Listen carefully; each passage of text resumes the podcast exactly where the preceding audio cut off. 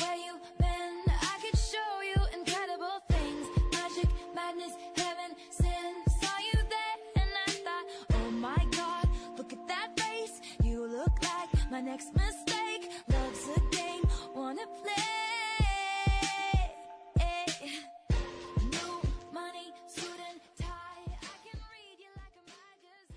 Bienvenidos a una nueva emisión de Espacio en Blanco.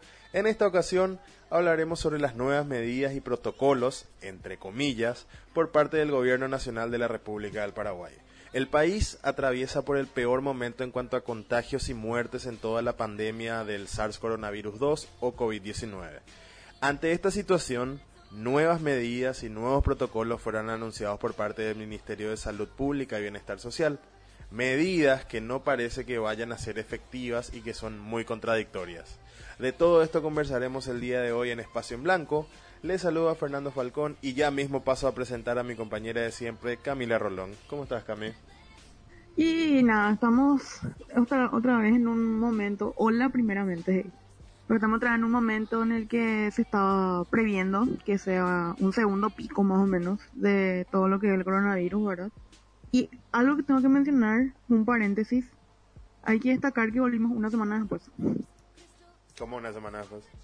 Que una semana después de nuestro último podcast volvimos. Ah, sí, cierto, cierto. Importante. No tardamos un año, no tardamos un año, tardamos una semana. Eso es algo muy llamativo. Creo que desde los primeros tres episodios que habíamos hecho el año pasado nunca hicimos de seguido los podcasts.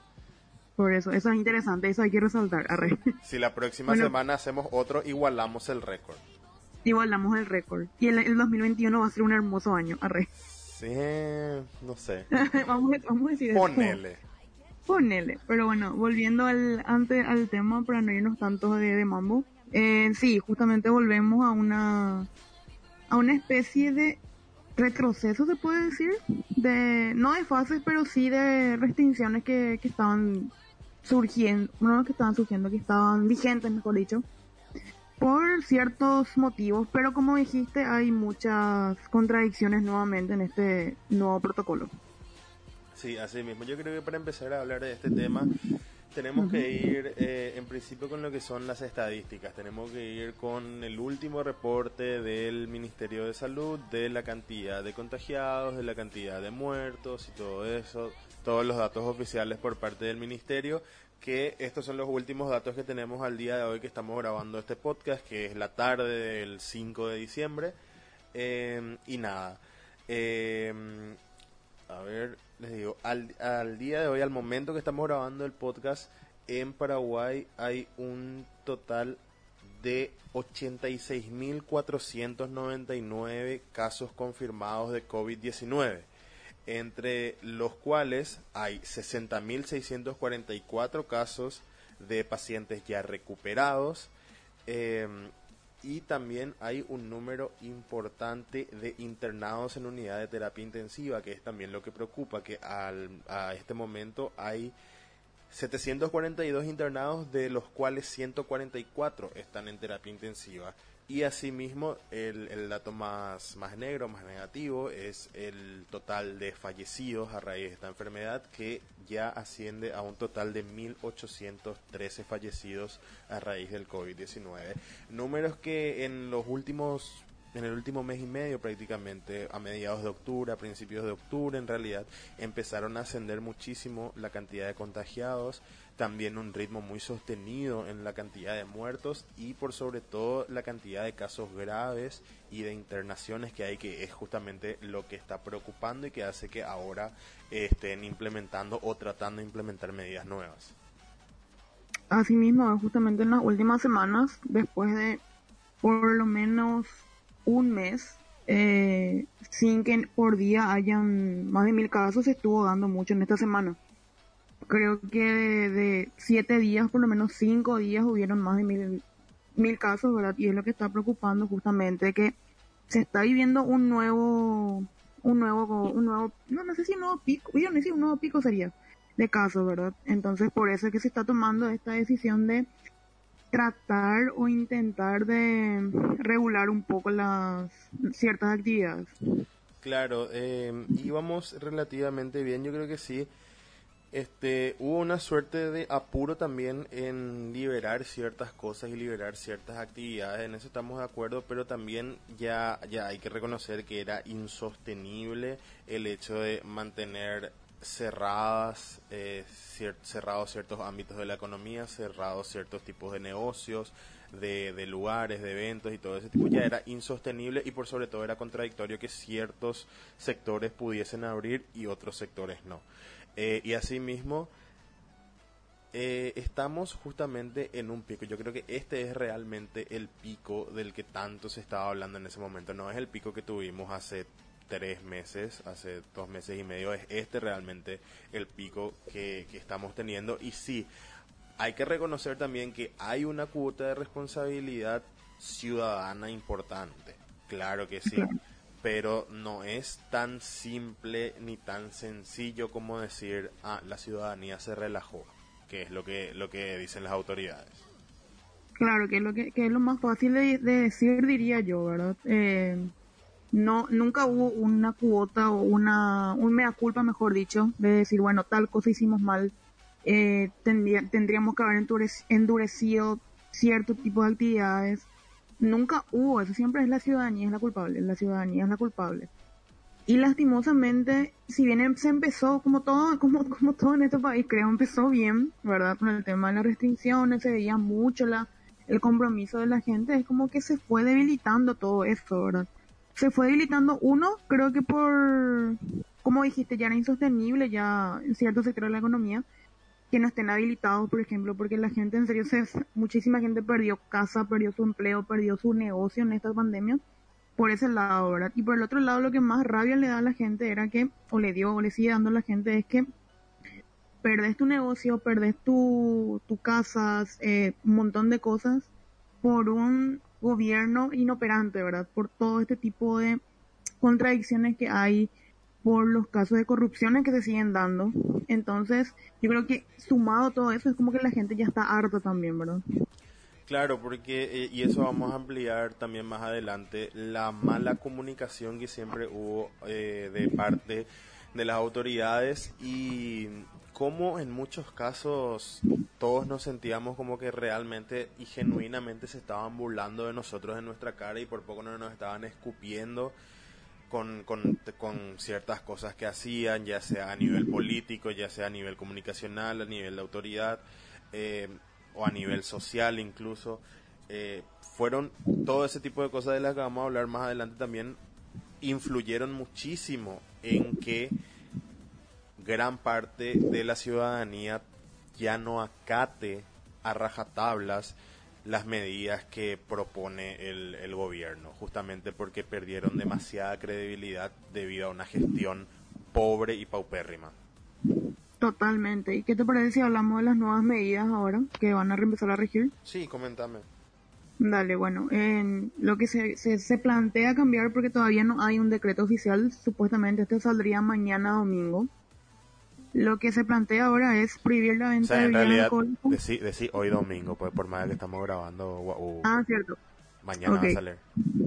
Ok, ok. Entonces, hoy domingo va a empezar a va a empezar, van, a, van a empezar a regir con el decreto eh, la prohibición de la venta de bebidas alcohólicas desde, la, desde las 22 horas hasta las 5 de la mañana, salvo locales gastronómicos. O sea que serían a las bodegas, a los super, a los comercios y demás.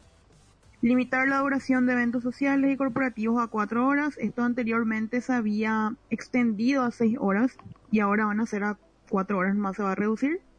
Y un punto que no queda muy claro dice actividades infantiles serán reglamentadas de manera más precisa.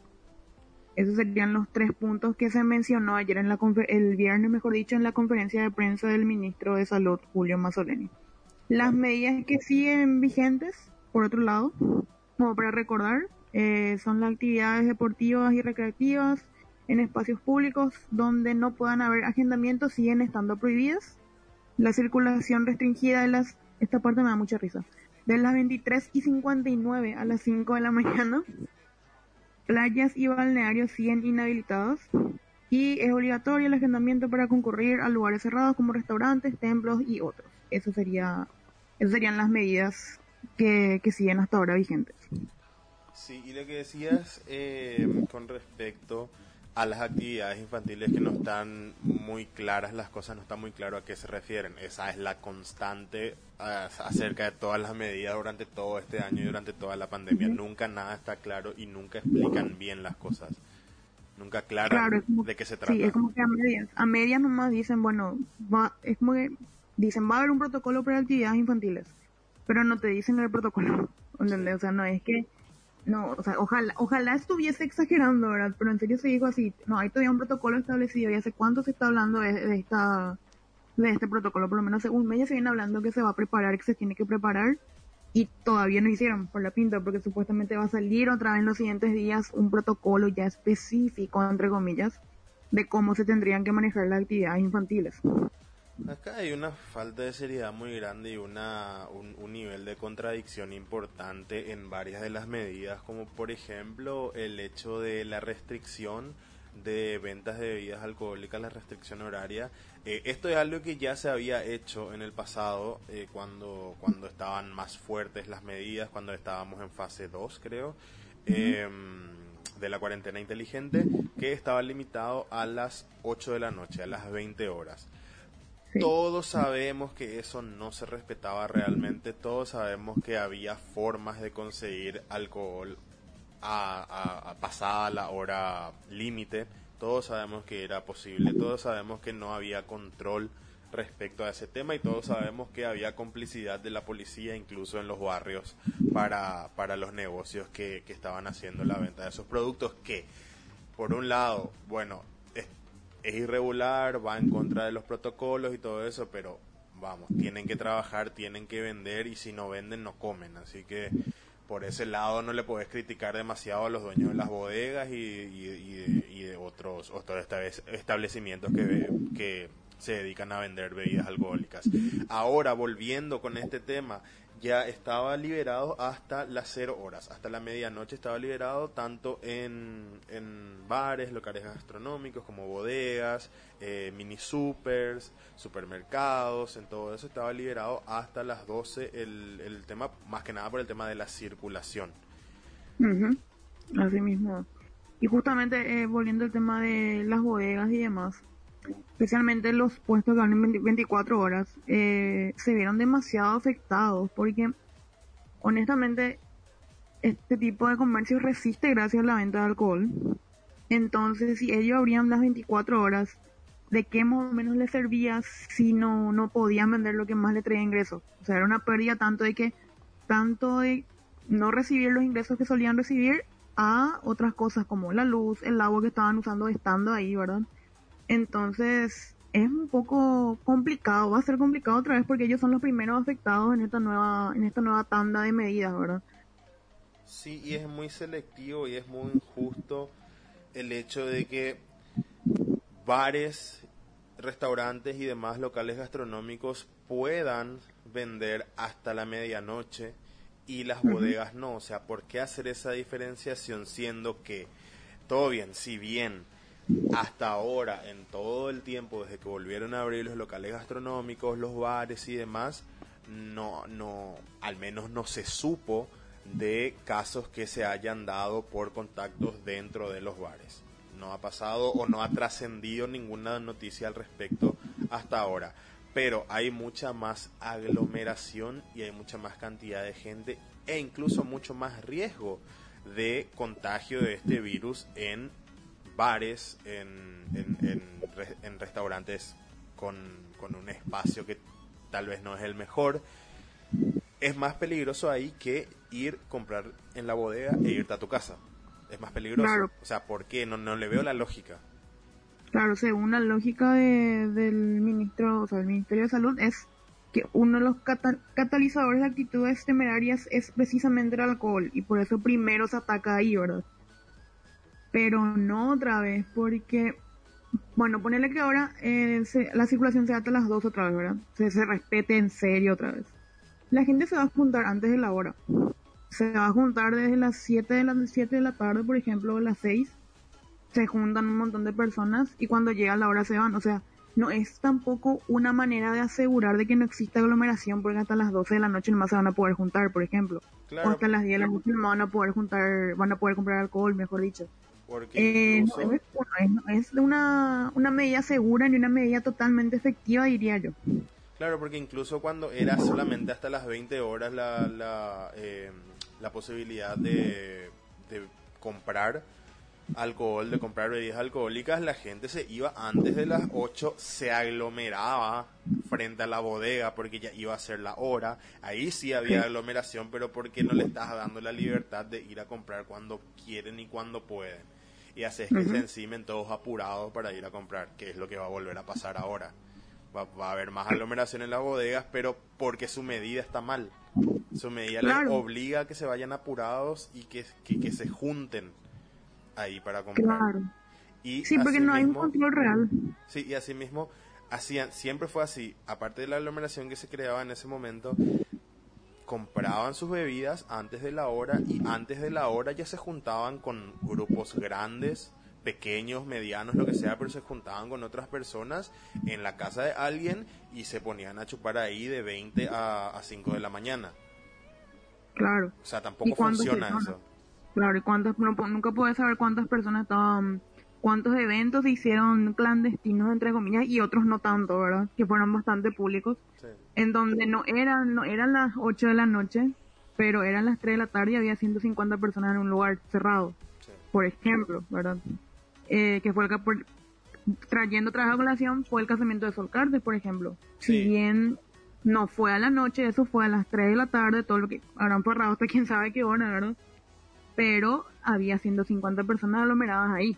Esa ¿verdad? fue una de las situaciones en las que, como dije, se reían en la cara de nosotros, porque si bien, vamos a decirle, bueno, Cartes ya no es presidente, pero Cartes sigue siendo un miembro demasiado importante de la política del país y no, Sí. no tuvo ni va a tener ninguna represalia respecto a eso, porque no estaban cumpliendo con los protocolos, porque a ese momento solamente se podían tener 50 personas entre invitados y eh, colaboradores, ya sea mozos, cocineros, etcétera, etcétera. Solamente hasta 50 personas podían estar en, en los eventos sociales en ese momento. Y no se cumplió. Y esa es, ese es uno de los Y ya que casos. mencionaste el ese, partido. ese es uno de los casos en los que es- la gente empezó a sentir que se estaban burlando de nosotros. Totalmente. Y otro, ya que mencionaste el Partido Colorado, eh, otra de las situaciones que se dio en esta, en esta cuarentena fue la aglomeración en la sede del Partido Colorado hace unos meses. Era siete, si no me equivoco, fue por el aniversario del partido. Sí, Era 7 de la mañana, 8 de la mañana, 100 ñatos sin tapabocas abrazándose y viva el Partido Colorado. Eso no era, en el- claro, no era en el horario de, en el horario que, que- en donde rige esta, este límite de circulación, ¿verdad?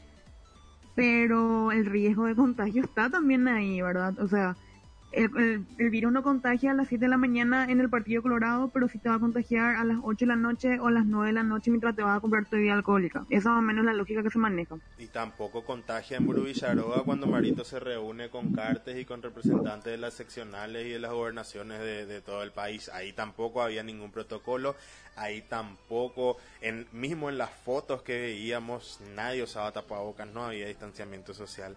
Eh, en- eh, ellos, por ser seccionaleros, por ser colorados y por estar en Burubicharoa, no se van a contagiar, o sea, el virus no le ataca a esa clase de gente.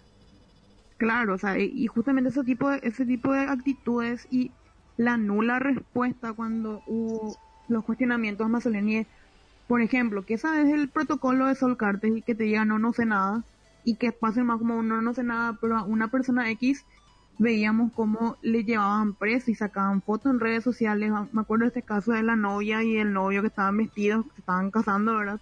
Estaban celebrando. Y en todos lados recorría la foto de ella en las redes sociales esposados. Sí, una Y eran-.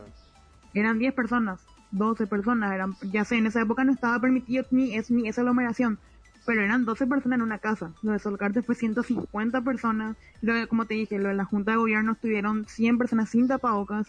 Las fotos que vimos en- hasta ahora, que seguimos viendo en Burubicharoa, son de 20 personas sin tapabocas ahí, o sea, es muy selectivo y se nota que no le, que, más o menos el que tiene plata hace lo que quiere siempre. Y eso es lo que siempre molesta. Y otro antecedente que no tenemos que olvidar nunca en, en las situaciones contradictorias y, y cómo, cómo se siente que se burlan de nosotros es cuando le hicieron un protocolo a medida a Horacio Cartes para que le meta a su amigo Mauricio Macri acá en una reunión express cuando las fronteras estaban totalmente cerradas y no estaba permitido que nadie que no sea ciudadano paraguayo ingrese al país. Totalmente, o sea, se armó para que eh, para que ellos entren, para que entre Mauricio Macri se armó todo un protocolo, pero en esa época nadie podía nadie podía hacer, nadie podía salir del país, nadie podía ingresar, era todo un quilombo. Esa gente en los albergues, por ejemplo, esa gente en los albergues que, que pudo llegar después de cuántos meses de luchar también para salir del país donde estaban, era una bofetada en la cara a ver cómo venía de la nada y se iba como si nada otra vez Mauricio Macri y obviamente Horacio Cartes con yo no, no leí, no vi que se iba, bueno, va a cumplir protocolo porque nada no pasó, ¿entendés?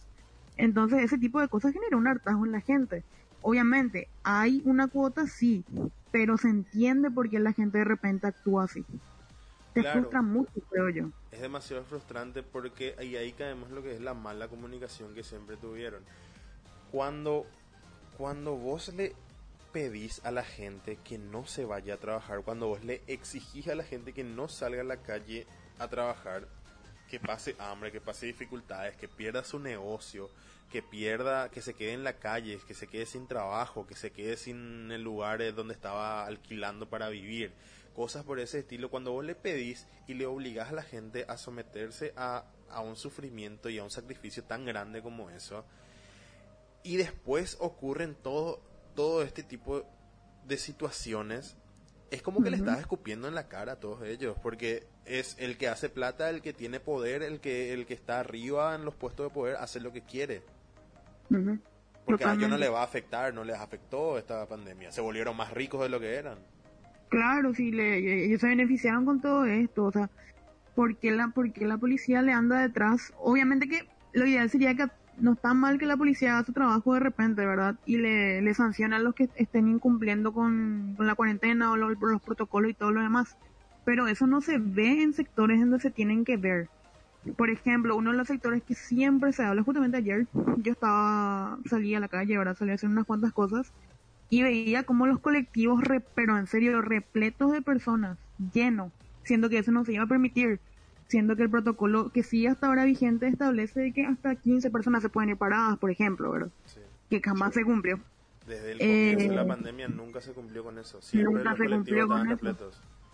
Ellos siempre, ellos agarran y suben pasajeros. Entonces, ¿por qué ahí no hay una sanción a, a las líneas, por ejemplo? ¿Por qué no, por qué no se controlan ahí? ¿Por qué no se, no, no, no sé, no, no sé cómo pueden hacer, pero por ejemplo, no sé, que se suba un policía cada tanto a ver que todos tengan su tapabocas, por ejemplo, qué sé yo eh, no pasa eso. No, yo en todo este momento, en, las pocas oportunidades que tuve que viajar en colectivo, en esta pandemia, a mí no me pasó eso. No, no llegué a ver tampoco en otros colectivos que hacían los controles.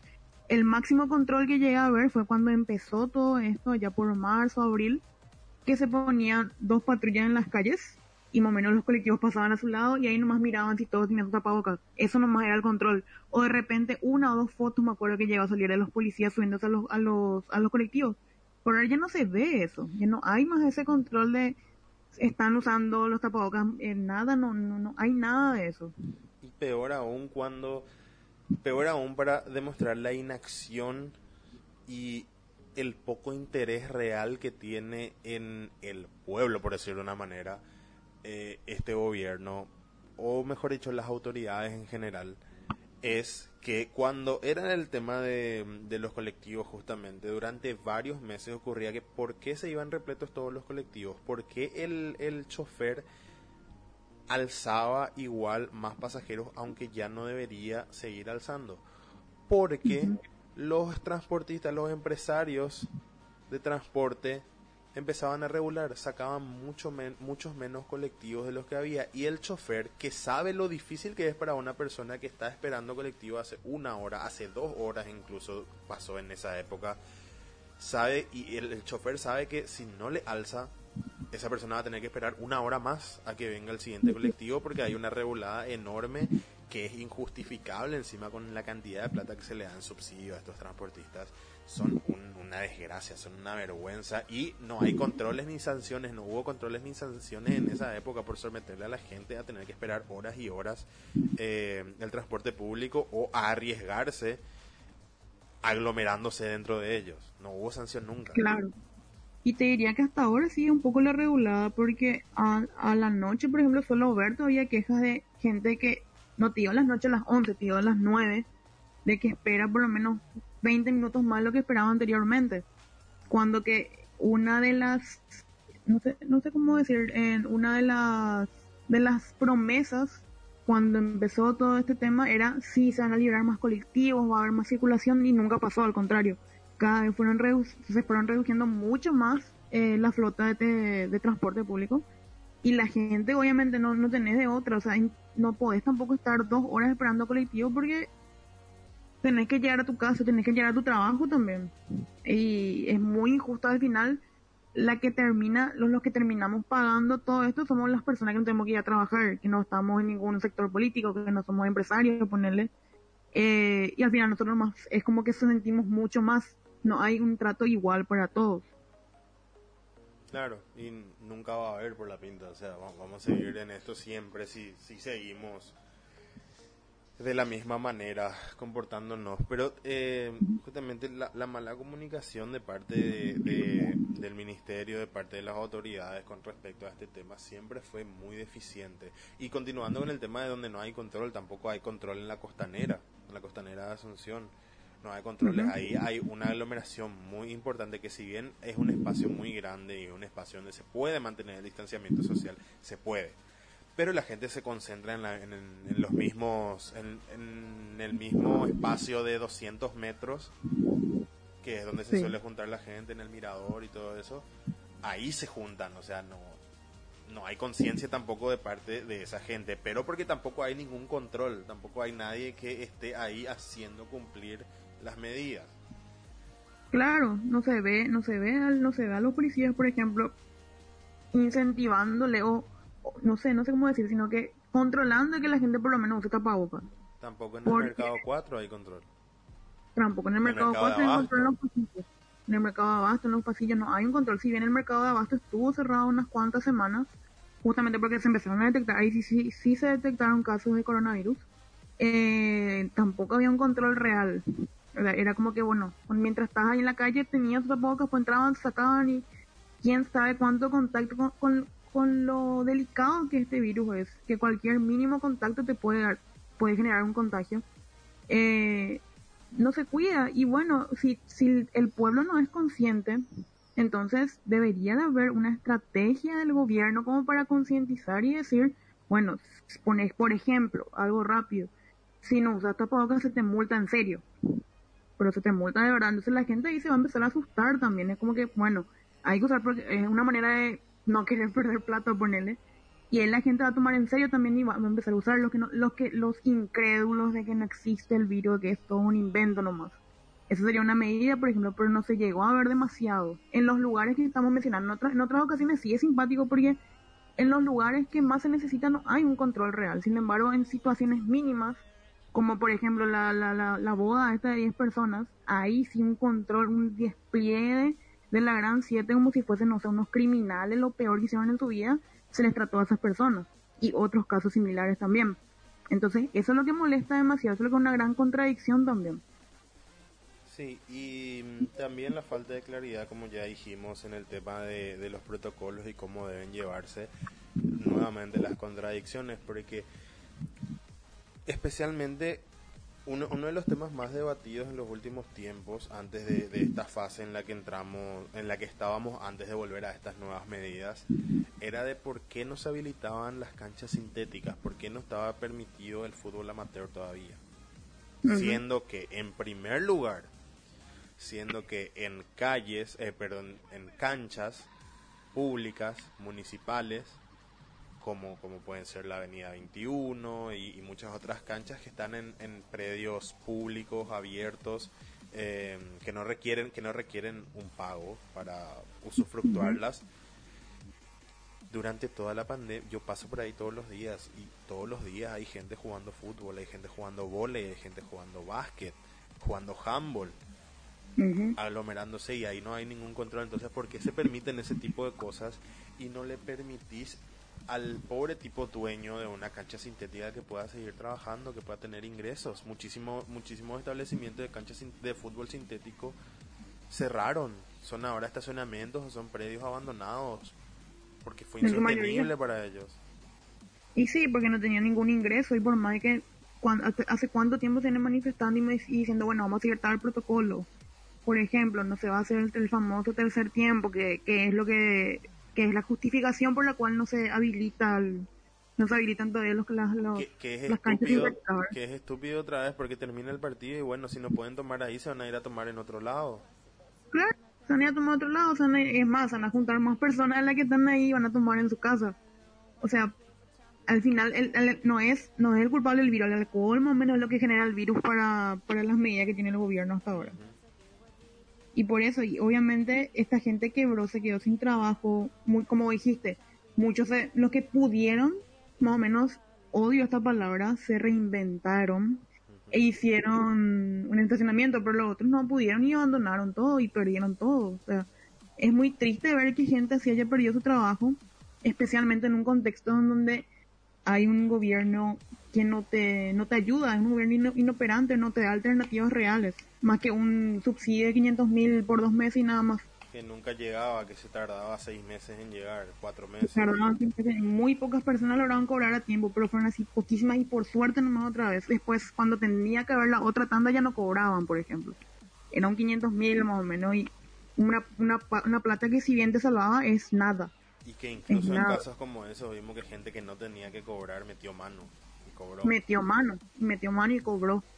Entonces, todo ese tipo de cosas es como que te hartan, te cansan y te frustran demasiado.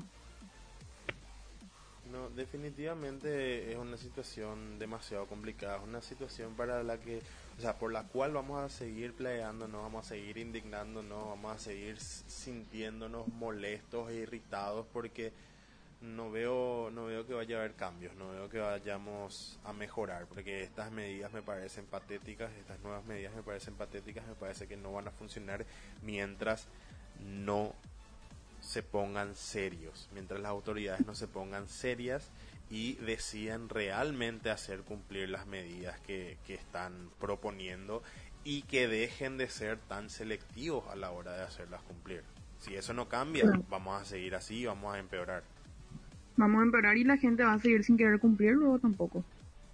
Más aún que ahora en diciembre es como la gente no... Es diciembre, estamos en actitud de diciembre de que Se chupa todos los días. se chupa todos los días y para cerrar el año, que el- encima el año lo fue malísimo para por lo menos el 80% de las personas, así que no es más. Entonces, muchas más ganas de tomar todos los días, más o menos tenemos de salir o lo que sea. Y vamos a ver cómo se da este mes, ¿verdad? Porque este mes va a ser muy complicado en ese sentido también. Sí, porque para empezar ya, ya hicieron el hecho de que mm, la, la semana o el día de, de, la Virgen de cada cupé fue suspendido, o sea, no se permite la peregrinación, no se permiten las homilías con, con presencia de la gente, va a ser todo virtual para evitar esa cantidad de gente que siempre eh, peregrina o que va, eh, o que acude, mejor dicho, a las misas de, de cada cupé. Este año no, no se va a dar eso y esa, Sí. esa fue una medida correcta, sí, Claro. pero al mismo tiempo pensás de qué pio sirve entonces si igual estamos mal y, y si igual estamos en la mierda y no se cumple nada. Claro. Por ¿Qué te hace pensar otra... que, qué te hace pensar que al final con todo lo que estamos viendo igual no se va a ir mucha gente el 8 de diciembre? Claro, ¿qué te asegura que de verdad se van a cumplir las medidas? Supuestamente desde mañana, perdón, desde el domingo 6 de diciembre, eh, van a empezar a van a empezar a hacer un operativo como para evitar que la gente se acerque. Pero ¿qué tan real va a ser eso? ¿Qué, qué nos asegura de que va a ser realmente así, verdad? Otra actividad también que se suspendió fue el Carnaval de Encarnación del año que viene. Sí, eso es más entendible. No, claro, yo te digo más que sí es entendible, no, no estoy luego hablando mal de eso. Sino que por lo menos ya previeron y ya suspendieron. Claro, porque o sea, ahí junta mucha gente. Ah, lo que tenemos que dejar en claro acá siempre es que nosotros, eh, nosotros no negamos para nada la existencia del virus, al contrario, total, creemos totalmente en eso y, y- y nos, nos molesta por eso mismo el hecho de la inacción de este gobierno y de la inoperancia de los mismos, porque nos pone en peligro a todos. Porque nos pone en peligro, sí, nos pone en peligro a todo, pero una- al final va a ser una bomba de tiempo nomás otra vez. Sí, y mm, va a ser un año muy difícil. Se vienen fechas importantes como lo son la Navidad y el Año Nuevo, que normalmente es para pasar en familia. Mucha gente va a ver varios lugares en la mesa de Navidad, en la mesa de Año Nuevo vacíos. Va a faltar mucha gente en esas fiestas. Ya, ya es mucha la gente que se fue debido a este virus, debido a esta pandemia. Y, y la cosa, si, si no se hace algo realmente, si, si no se toma una acción real, seria, y si no se justifica de una vez también todos los fondos que fueron destinados supuestamente para esta pandemia, va a seguir faltando gente, se va a ir más gente, y va a estar cada vez más vacía esa mesa. Totalmente. Totalmente. Yo creo que este es el momento que, bueno, sí eh, van a hacer estas nuevas medidas que, que sean efectivas, ponerle, que hagan, que hagan y que justifiquen lo que, justifiquen su trabajo, justifiquen por lo que se les paga y justifiquen los miles de préstamos que tuvieron en todo este tiempo, que es más, van a seguir teniendo. Porque se habla de- siempre se habla de la posibilidad de un nuevo préstamo, un nuevo crédito, que es nuevamente la persona, lo, lo que van a pagar no van a ser ellos, va a ser toda la ciudadanía de acá a unos años va a seguir pagando ese préstamo. No, no es de acá a, uno- a unos años, de acá a 20 años van a seguir 20 pagando. años, por eso. No va, no va a terminar nunca si nos seguimos llenando de préstamos nomás y no, no hay, no hay resultados. Eso es lo que, eso es lo que más molesta, no hay resultados, no hay camas, no hay, no pasa nada con lo que se, se había planeado, lo que se había prometido, mejor dicho. Claro, todo lo que tenemos en materia de camas, de respiradores y eso son prácticamente todo donaciones. Donaciones, que encima ma- nunca, nunca, nunca olvidar que se lloraron por unas donaciones, Sí, que fue lamentable eso. una vergüenza, ¿no? Y, y vimos ya casos enormes de estafa, casos enormes de corrupción, de sobrefacturación y de, de, de, de lotes defectuosos de insumos en, en- durante esta pandemia donde se fueron cientos y miles de millones que a mí no me interesa que después se haya recuperado ese dinero porque bueno se recuperó ese dinero con la aseguradora en el famoso caso de, de las camas y de los otros insumos médicos que que no fueron aprobados después por el ministerio porque estaban defectuosos porque no cumplían con los requerimientos. A mí no me importa que después se haya recuperado la plata porque esa plata después no se fue a ningún lado quién sabe Claro, al bolsillo de quién se fue a parar Claro, se recuperó, pero no se usó. Ese es el problema. Bueno, yo creo que para, para ir redondeando, para ir cerrando ya, podemos dejar unas últimas opiniones de ba- en base a qué es lo que qué es lo que proyectamos desde nuestra perspectiva para lo que para lo poco que resta del año y para lo que van a ser los primeros años del, del- para, lo- para los primeros meses del 2021. Y la verdad que se viene un cierre de año muy atípico y muy complicado eh, por todas estas restricciones que están nuevamente reflotando, ¿verdad? Y el comienzo de año también va a estar un poco duro. Eh, Yo creo que enero nunca va a ser un mes tan duro como el siguiente enero. Este va a ser Sí, el bueno. enero más largo de la vida. El enero más largo de la vida va a ser mucho más que los anteriores enero que tuvimos. Entonces, nada, yo creo que tratar de, de nuestros lugares, lo poco que podamos hacer, cumplir con las medidas, ¿verdad? Y también que el, que alguna que en algún momento ojalá se, que no creo, ¿verdad? Quiero ser optimista, pero no me sale. Pero que ojalá en algún momento haya una buena comunicación, por lo menos, de las medidas, ¿verdad? De que, que exista un cumplimiento y que no haya más esta selección de mierda para ciertas, para ciertas, ¿cómo te voy a decir? Para ciertas restricciones, ¿verdad? Y nada, la verdad que yo lo veo algo, yo veo como medio, no veo algo muy alentador, ponerle, en general. Sos muy pesimista, bro. Soy muy pesimista, No, tengo de- que ser, tengo que ser decime, más decime- decime que sos realista. Soy realista, no soy pesimista. No, no, no, no me haya lo decir eso porque eso dicen los- Ese es un chiste interno, perdón, no nos van a entender. Lo siento. Algún día vamos a aplicarle. Sí, algún día capaz le traemos a la, a la persona que, que dio origen a ese chiste. Sí, sí, sí. Bueno, y de mi parte lo que puedo decir es que mm, justamente eso, se viene un cierre de año muy difícil, se viene un cierre de año complicado, se viene un inicio del año 2021 que va a ser muy difícil, va a ser complicado, va a ser largo y va a costar. Va a costar, pero si, si se logra frenar este vertiginoso avance que hubo en estos últimos dos meses, si se logra reducir y aplanar nuevamente la curva como se estuvo hace unos dos meses y medio, yo creo que poco a poco vamos a poder ir recuperándonos y si no vuelve a haber un pico grande como este en los primeros meses del año 2021, si llega por fin la bendita vacuna, yo creo que el 2021 va a ser un año de recuperación lenta pero constante y posible por sobre todo. Va a ser posible recuperarse. Ojalá. Ojalá, porque dependemos de todos otra vez como para ir levantándonos en algún momento. Así mismo. Y nada, segunda, segundo fin de semana seguido que estamos haciendo podcast como mencionamos al comienzo. Esto a, a, la gente que, no, que nos está escuchando pidan un deseo porque esto no suele pasar muy seguido. La cuarentena hace cosas raras. La pandemia, mejor dicho, hace cosas raras. y nada, eh, ya para ir cerrando, recuerden a los que nos están escuchando, recuerden que pueden seguirnos en nuestras redes sociales. En Facebook estamos como Espacio en Blanco, en Instagram estamos como arroba espacio en blanco PY y no se olviden de ingresar a nuestra página web espacio en blanco PY.com para más contenidos, especialmente contenidos escritos, artículos, opinión, reviews y todo ese tipo de cosas y divagues raros también a veces. Mezclamos, mezclamos K-pop con política y cosas así.